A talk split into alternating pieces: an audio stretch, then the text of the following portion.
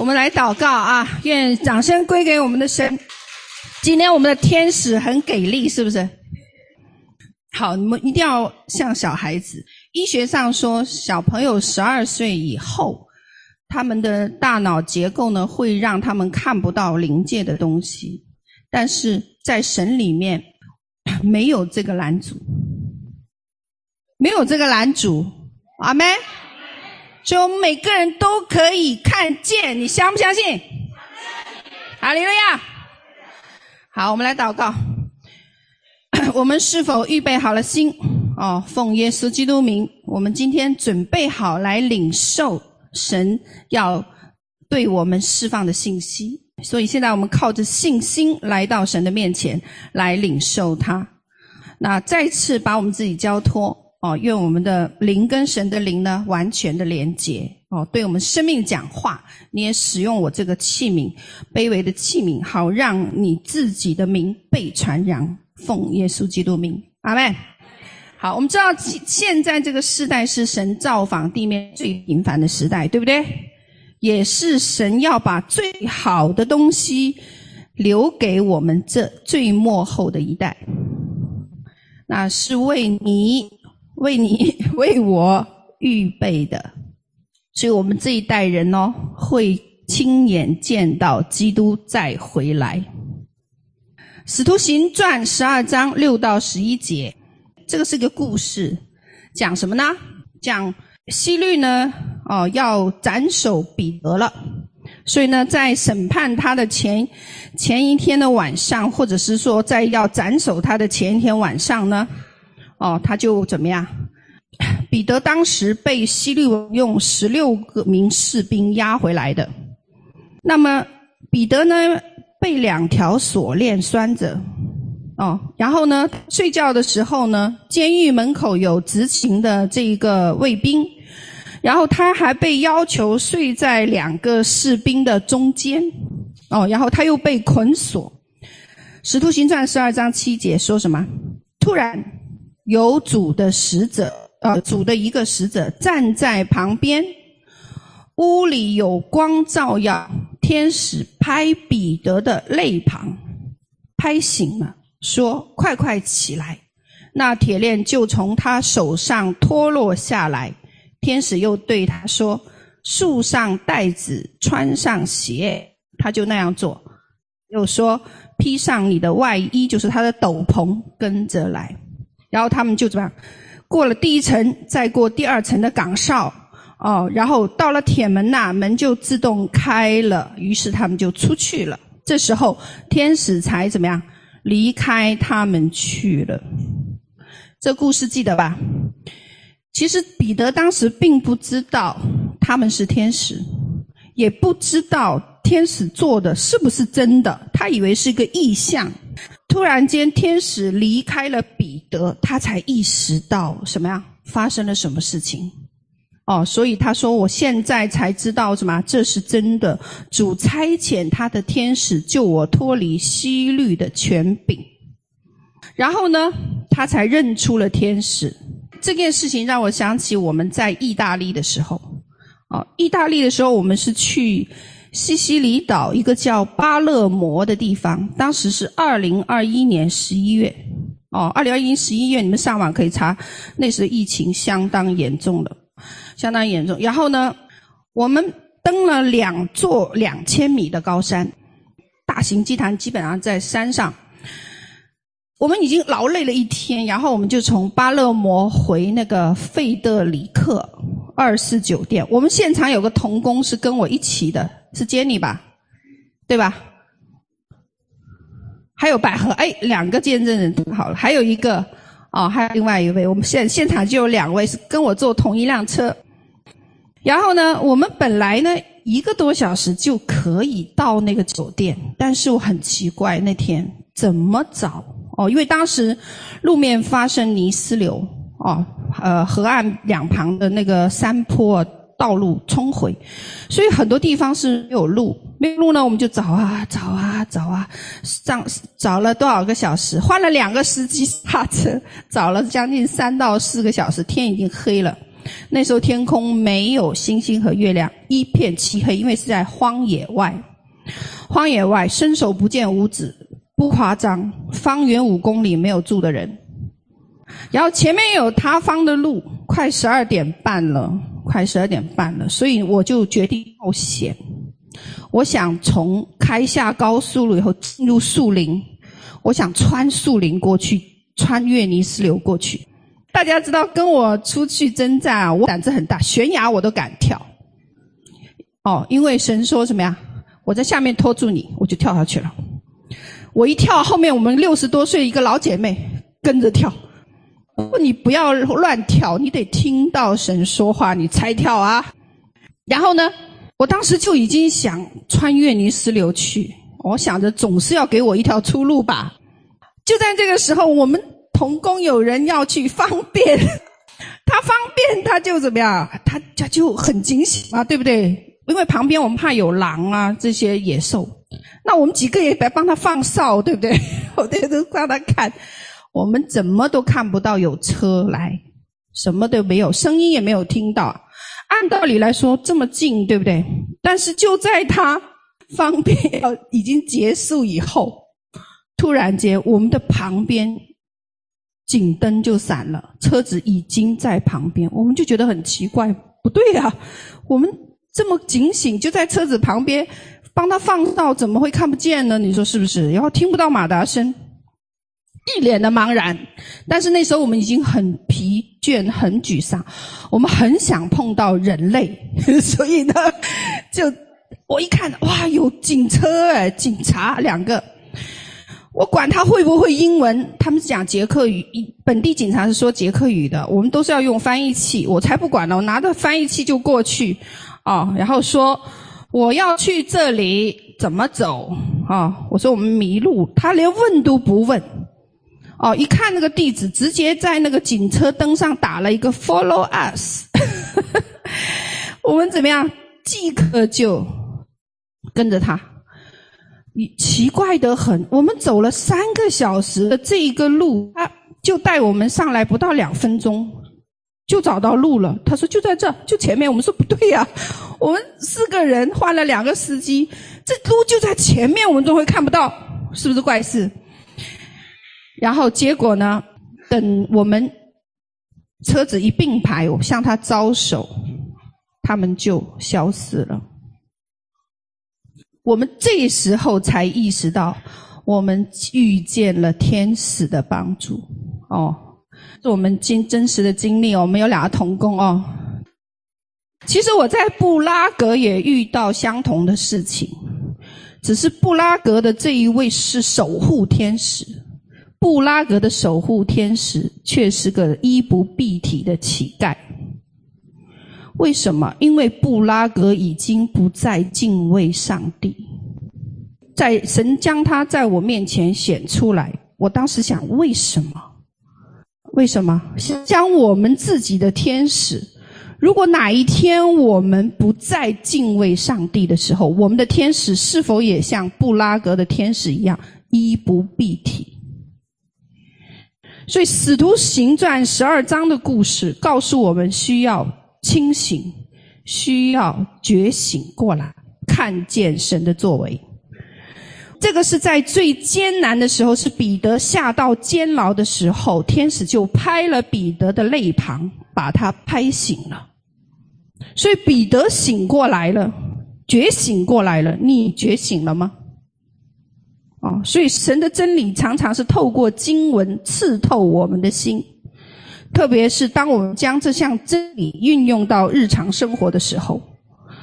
所以现在你对你旁边的人说：“你需要觉醒，你需要觉醒，你需要觉醒，你需要脱落枷锁和锁链，让我们遇见神。”哦，让我们遇见神。我们很多人会说，我们是小人物啦，没有人会看见我们的。我们是一群不起眼的代祷者，哦，没有人会注意我们的。哎，是的，圣经里面有很多伟大的人物，但是也有很多小人物，对不对？甚至连名字都没有被记载在圣经上面。但是他们在整个神国的历史进程有非常重要的地位和角色。没有他们，我告诉你，我们就没有今天所认知的亚伯拉罕、摩西、参孙、大卫和保罗等，包括耶稣，对不对？圣经里面有个很有名的小女子的故事，知道是谁吗？列王记下五章，讲有一个俘虏奴隶，是个小女子，是亚兰与乃曼从前打仗的时候，从以色列从另外一个国家掳过来的。那么亚兰人掳他过来以后，让他做服侍人的奴仆的工作，所以是一个战败国以色列家的小女子。那她被将军抓回来啊，服侍将军的妻子做奴隶。那我们知道乃曼是谁？亚兰王的元帅，一人之下，万人之上。所以亚兰王下五章的时候就讲到说，这个人在主人面前为尊为大，因为他总什么呀？他得胜，打仗他，所以他是大勇士。可是有一个缺陷，长什么？大麻风，麻风。所以这个乃曼有权有势，请了全国的名医都没办法医好他。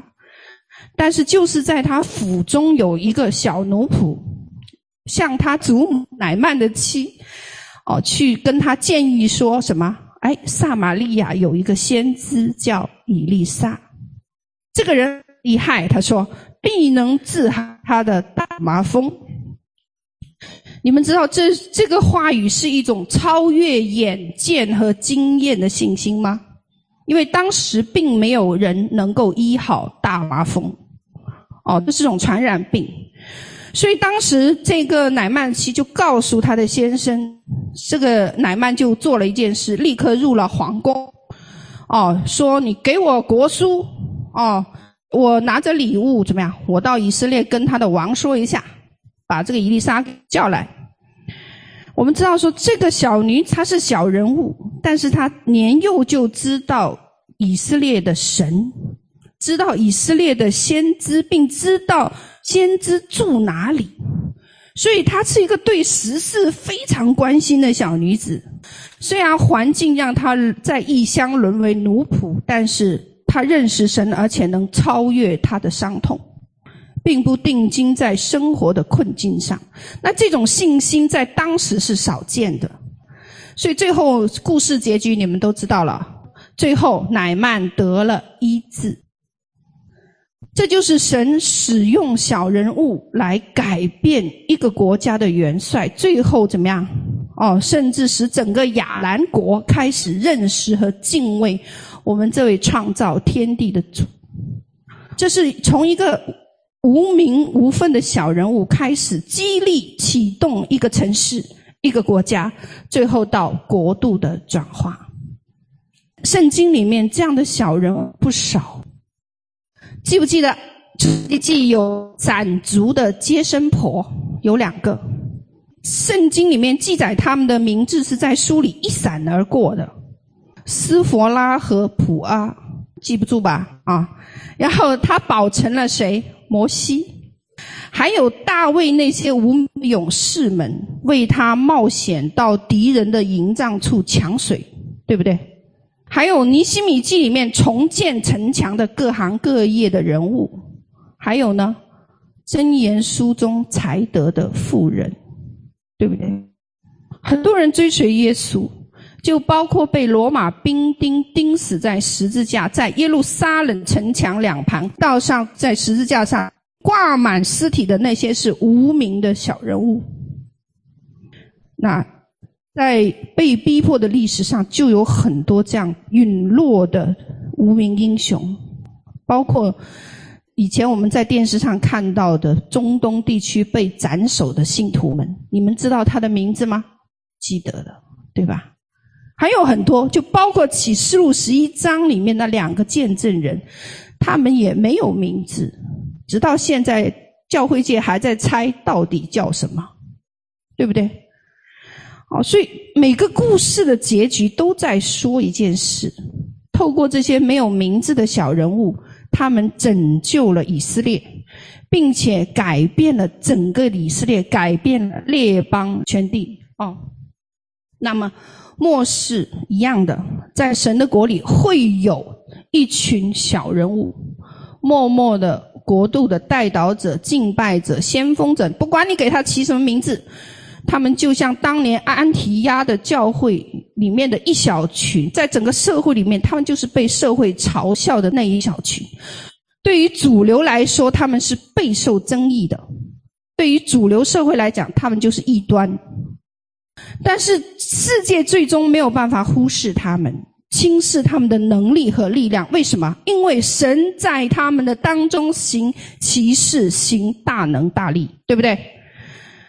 就因为天父得着了他们，虽然备受争议，但是现在全世界都知道了什么是基督徒，什么是神的儿子。所以神会使用我们这群人。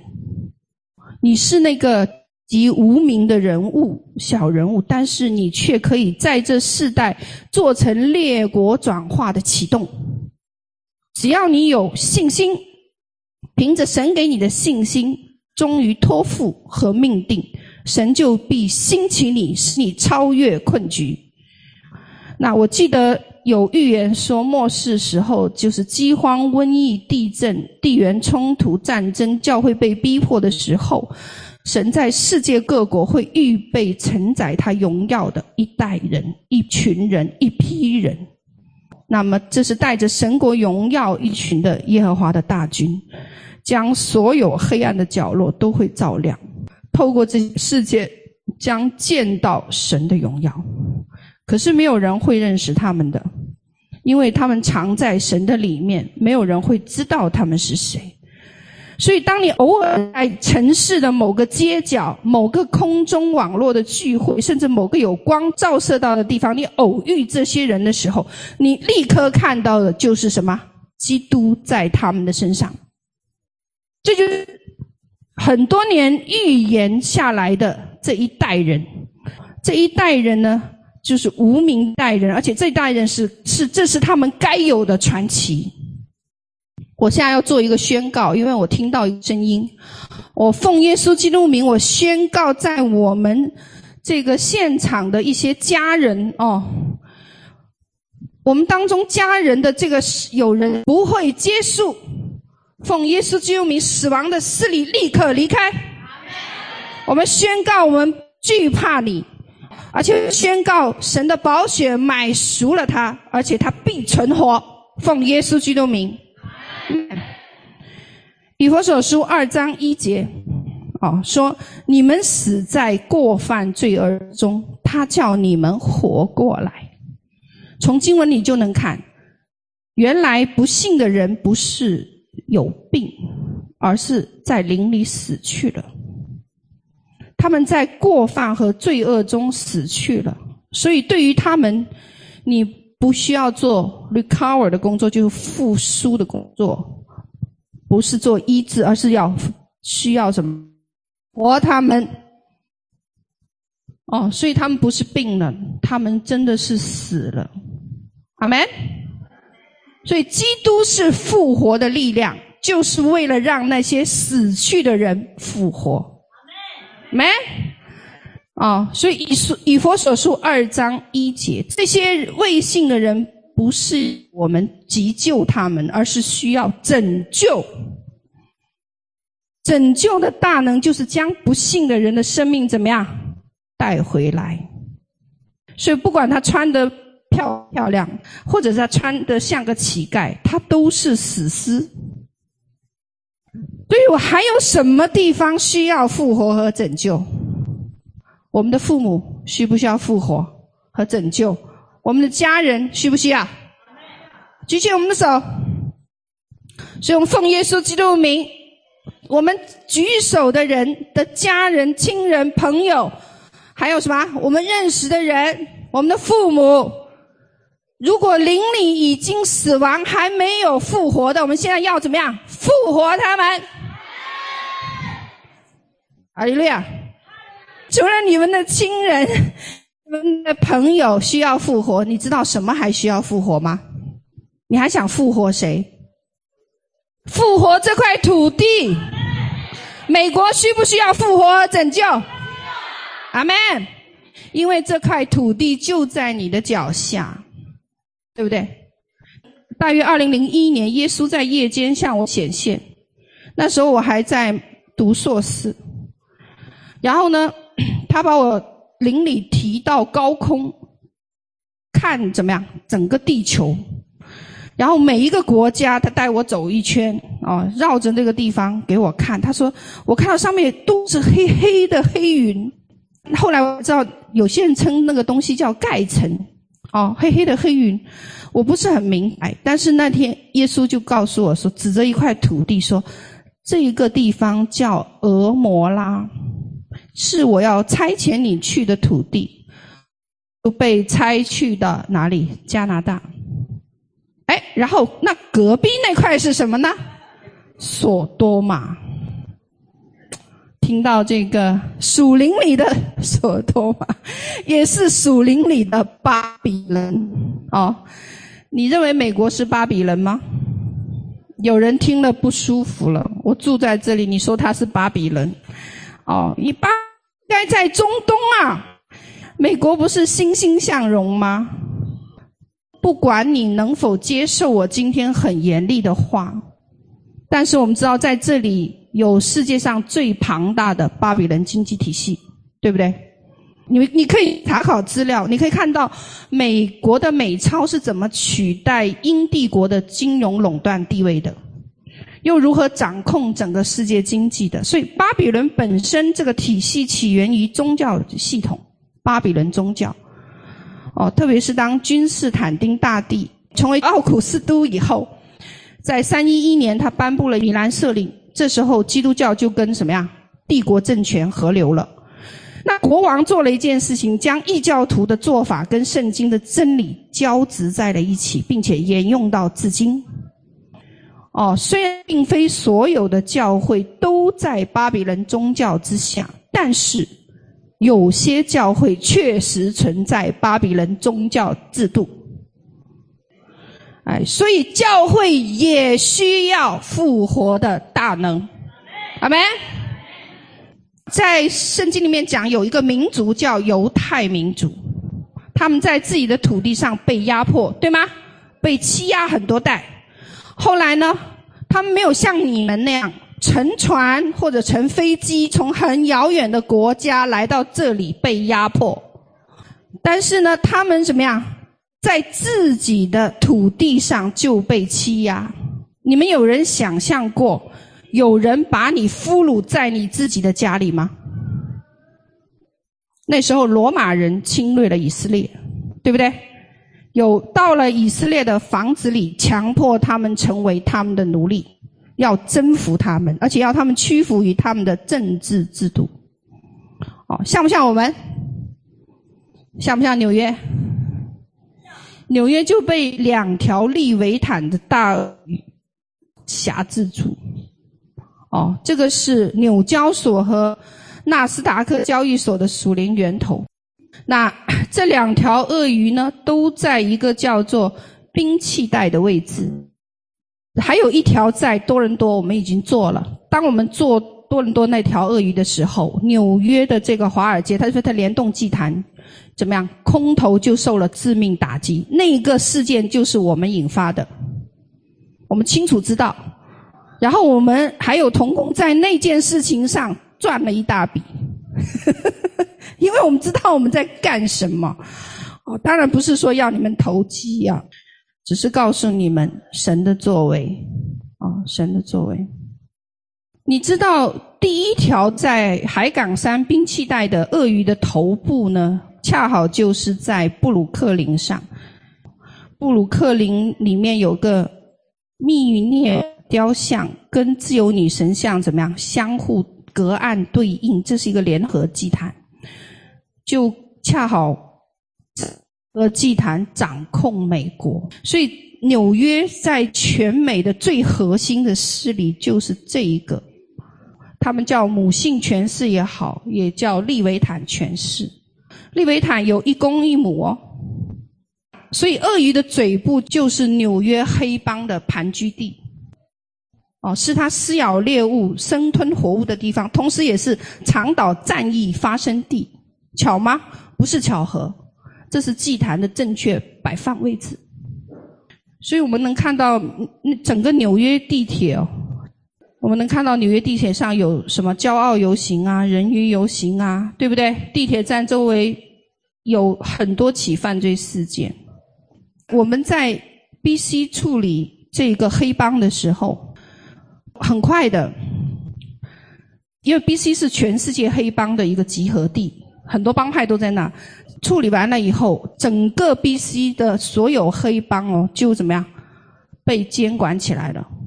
然后呢，政府发布了四百多页的犯罪报告，清算了他们。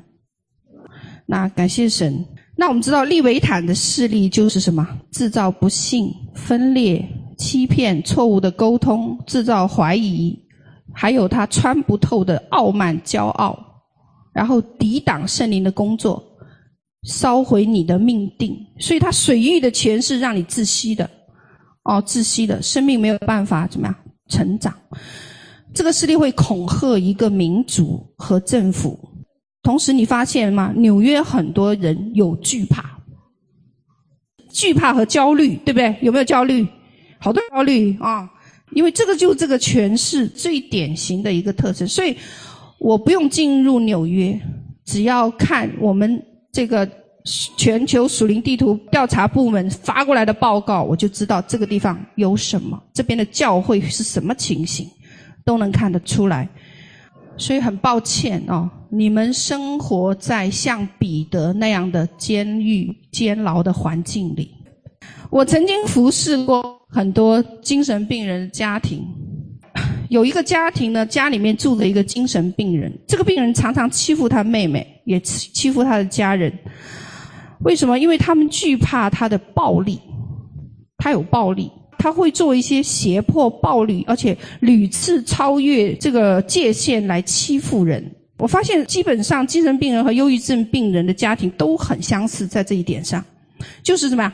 会用胁迫。哦，会用这个，呃，方式来这个入侵人的界限。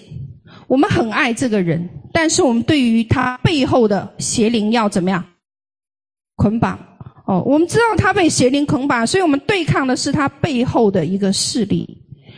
大多数人遇到这样病人的时候，对待仇敌的方式是不合神心意的。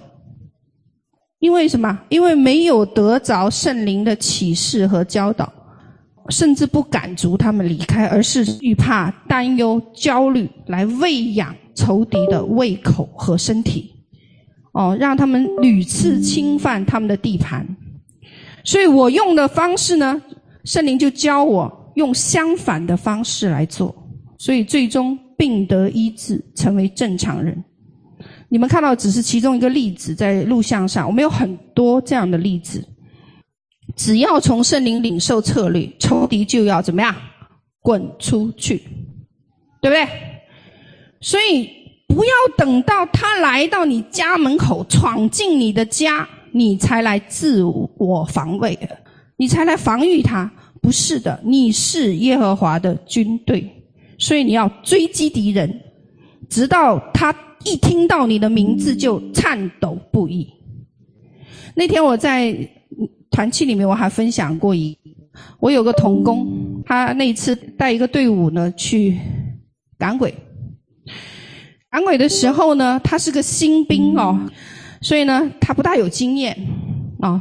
他进到那个家的时候呢，那个仇敌就跳起来了，指着他，指着那一群人。问他，他是领队嘛？就问他说：“你从哪里来？然后呢，你是哪个军队的？”他一紧张一哆嗦，就说：“我是明老师军队的。”他其实应该说：“我是什么？耶稣基督的军队。”他一哆嗦一紧张，就说：“我是明老师军队的。”结果那个邪灵一听见怎么样，全体逃跑了，鬼父就好了。我跟你们讲这个是我的同工告诉我的，也把我笑的。所以需要复活的能力。启示录十八章四节说：“我的名啊，你们要从那城出来。”神呼吁我们要从什么？巴比伦宗教系里出来，听懂吗？啊，所以真正的教会要站起来。哦，你不要惧怕，要不再惧怕被人冒犯。哦，也不要惧怕在教会里讨论有争议的议题，不要惧怕。哦，真言书二十一章十六节说什么？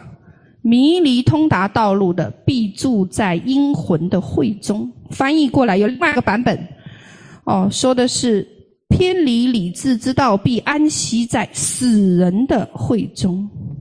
他这个经文要告诉你，神的儿女当中哦，有属灵上死的会众在当中，有这些死气沉沉的这个宗教系统在当中。所以呢，神就教导遇到这样事情要怎么办。他说：“你们要离开。”就像耶稣有一次告诉那个被医好的病人说：“你不要再回到那个村子去了。”他病得医治，他却要让他怎么搬离那个村子，不让他再回去。他不要父母啦，他不要亲人啦。但是耶稣就是告诉他：“离开，你要彻底的从那样的属灵环境里面离开。”其实保罗也遇到过这种情况，在歌罗西的时候，耶路撒冷那时候派了人，企图将歌罗西教会放在宗教体制之下，对不对？然后我们知道，耶稣基督的话是瑞玛，活着的神。我们圣经的三分之一就是异梦异象构成的，对不对？约翰的启示启示录，还有呢，以西结书。还有以赛亚书，这么多的异象异梦，难道是假的？他说这些很多是圣灵的声音、天赋的声音，但是一旦落到宗教里，到达那样的体制，巴比伦宗教体系之下，他会让你不能做这个，你不能做那个，你不能这样子。神都快回来了，你还让我不能这样，不能那样。所以我们看到天父在幕后要预备我们来像一棵树一样深入大地，摇撼列国。所以今天你预备好穿戴这样的外袍了吗？预备好领受这样新油和恩膏了吗？好没？好，我们讲一个《使徒行传》八章，又是一个故事。腓利，记得腓利吧？腓利是个传福音的人。他怎么开始他的服事？还记得吗？他是等候神的差遣。他其实他拥有使徒行传里面执事的标准的什么？圣灵充满，好名声，心怀众人，有品格。哦，所以腓利呢就怎么样去撒玛利亚？他去到撒玛利亚就让整个城市复兴，这是腓利做的。这个在使徒行传八章五节。哦，讲到第七节的时候，就说到什么样？哎，他让很多瘫痪的、瘸腿的都得了医治，而且鬼从那些人身上怎么样出来，对吗？腓利做的跟我们今天的这些明星先知和明星使徒做的一样吗？哎，你发现不一样哎。他有没有要求在他衬衫上签名啊？有没有上电视宣传啊，或者制作 T 恤或圣水来卖啊？他没有。到了二十六节，关键来了，使者却告诉腓利：“现在你要离开，哦，离开哪个地？使你得名气的撒玛利亚城。你在那已经大得怎么样？大有能力了。但是呢？”你到耶路撒冷，下到耶路撒冷，下面叫做加萨的路上去，去给一个人传福音。哎呀，我我要是大使徒，我就大先知，我就不愿意啦。给一个人传福音哦，这腓利做了什么？立刻放下他功成名就的所有的一切，转身就去了。跟使徒交代了一下，就转身去了什么？加萨。你知道加萨那个路是什么？旷野路，不好走的。哦，所以如果我今天叫你们谁跟着我上三千八百米的火山口，谁愿意去？我们同工爬过四千三百米，在上面要住两天两夜，因为什么？四千三百米已经是运动员上不去的地方了。哦，OK，谁愿意去？嗯，但是呢，我们看到因着顺服，腓利恩高提升了。对不对？他从来没有过肉身被提的经历，但是这一次顺服，超自然大门向他开启，对不对？之后呢？唉，主的灵就把腓利提去了。哦，所以超自然的转移来自对神的顺服和愿意聆听圣灵的声音，做他吩咐你做的事。哦，OK，所以我们感谢神。我们知道，我们这一代哦，最后这几年，最后这几年，最后这些年，我应该这么讲，我也不知道几年啊。最后这些年，呵呵，最大的荣耀要在全地移动和发生，哦，移动发生是你有生以来未曾经历过的，但是你需要预备好来领受，哦。那么天使显现在末后时代已经越来越频繁，越来越多，死人复活更是什么？平常事，哦，你知道神来教导我让死人复活是通过电话的，哦，电话放在死人的耳朵上，他就复活了。我常常要做这些工作，为什么？因为我们的弟兄姐妹很多地方都有，我不能够面对面，我们面对面好不容易才见一次哦。很多领袖，我们在全球各地的领袖，我很多人我是没有见过面的，哦，我靠什么来知道？他被神拣选成为领袖，神说话，神对我说，也对他说，彼此有印证。我不需要见人，不需要知道你是谁，我只信任神。我的很多讲员，我请讲员，我也是这样请的。我问神要讲员，我从来不去问人。那个讲员不管他多忙，他立刻就要给我安排一场讲道出来，安排一个特会给我们。为什么？因为神知道嘛。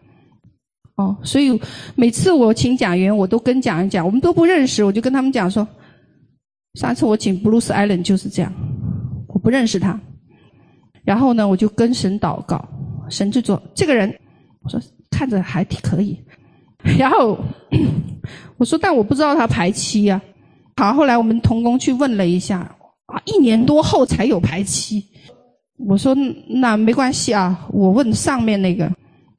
我问上面那个，然后我就跟 Bruce Allen 只写了个 email，我说你去祷告，你想给我什么时候？他是怎么样？一个月不到就给我们了，他把所有的都推了，就给你们。OK，所以我们学会怎么样在属灵里做事。OK，那感谢主啊！所以我们这一代人呢，从各个角度来，真的是。面临很多艰难，甚至有人说我们遭受地狱般的击打，面临恶魔的攻击，在这个历史的时代里面，没有像我们这一代人面临的这样的困境哦。包括我们的年轻人被互联网上的毒品啊、性啊，还有什么填满了一切，各种垃圾都给这一代人，对不对？哦，我们很心痛，哦，因为什么？都把他们变成了耶洗别的孩子、宁录的孩子、摩洛的。可是我们相信有一个神迹骑士要来到，就是什么？神会建立军队，把他们从仇敌手中怎么样抢夺回来？阿门。我们相信天父会怎么样介入我们这一代人的生活。会把这一些年轻人拉出来，要让他们什么复活？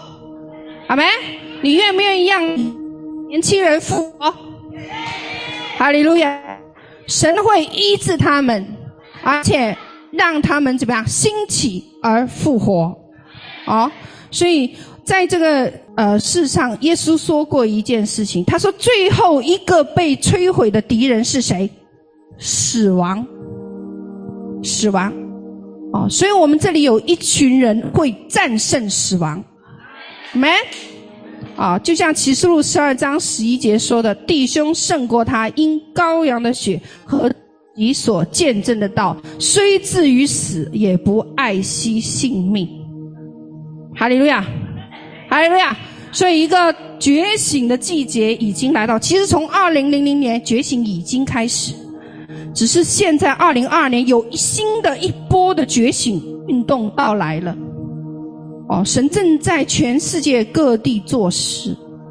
你们看，包括这个火开始烧到世界了，你们有没有看见？加拿大的卡车司机的运动就是这个觉醒运动的其中一部分。还有荷兰也有一个运动。哦，你们有没有留意到？有没有留意到？所以现在呢，捆住彼得的两条锁链消失了。就像我们生命中的那些捆绑和压制一样，消失了。阿门。哦，阿门。所以我要现在要对现场的年轻人说：哦，你们不是这个家的哦悲哀，你们也呃家的捣蛋的人，不是害群之马，你们只需要觉醒就可以了。神会复活你们，所以你们不需要埋怨、责备自己。OK，圣灵只需要唤醒你，唤醒你。所以你们不是不努力的，你们也不是失败者。哦，这些不是你的名字。在最困难、最艰难的时候，天父就派天使来到那个监牢。让彼得身上的两条锁链掉下来了，脱落下来，哦，脱落下来，哦，所以呢，如果我们当中还有哦没有得救信主的，你要把生命开始愿意交给神，这样你身上的锁链也会怎么脱落，脱落了，哦那我们就为你祷告。哦，让天使四围环绕你。哦，OK，那你现在是在监牢里，如果你还没有得救的话，你哦，那是一种死亡。但是呢，现在你有机会脱落掉这个锁链，哦，脱落掉这个锁链。让神有机会介入你的生活，介入你的生活。好，所以对于我们现场的代祷者来讲，我们现在有一个机会是扭转整个战争，扭转整个战局的征战的新模式已经来到我们当中。哦，我们有机会打破敌我双方对峙的僵局。OK，我们可以带领那些被抛弃的流离失所人重回基督的宴席，重进入命定之所。阿门。所以今天我们凭信心到神的面前来，哦，我们看到了这个可以翻转的战局的机会和门户要向我们打开。哦，所以今天。哦，我们不再靠刀剑得胜，不再靠自己的臂膀得胜，乃是要靠什么？耶和华的名得胜。哈利路亚！哦，就像经文四四篇讲的：“你是我的王，求你出令使雅各得胜，你的脚能践踏仇敌的，对吧？”嗯，好，感谢主。